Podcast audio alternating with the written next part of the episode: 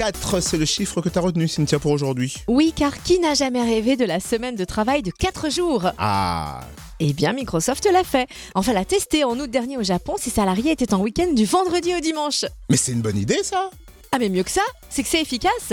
Cela a entraîné une augmentation de 40% de sa productivité. Il se trouve que dès 1975, des études ont conclu que la semaine de travail de 4 jours rendait les employés plus efficaces.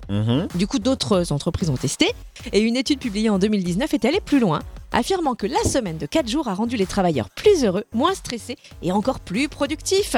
Tu sais que notre boss écoute à cette heure-ci. Et on insiste, hein plus productifs. enfin bref, plus de 30 ans de recherche scientifique montrent un lien entre la semaine de travail de 4 jours et une augmentation de la productivité. Et il semblerait que travailler 32 heures par semaine permet un meilleur équilibre entre travail et vie privée. J'ai l'impression que tu es en pleine campagne présidentielle. Euh, mais c'est pas tombé dans l'oreille d'un sourd. Bah oui, ils sont bien, ces scientifiques, on devrait plus les écouter. Allez, on se met en 4 en 4 jours et on profite d'un week-end de 3 jours. C'est une bonne tactique ça 4-4-3 hmm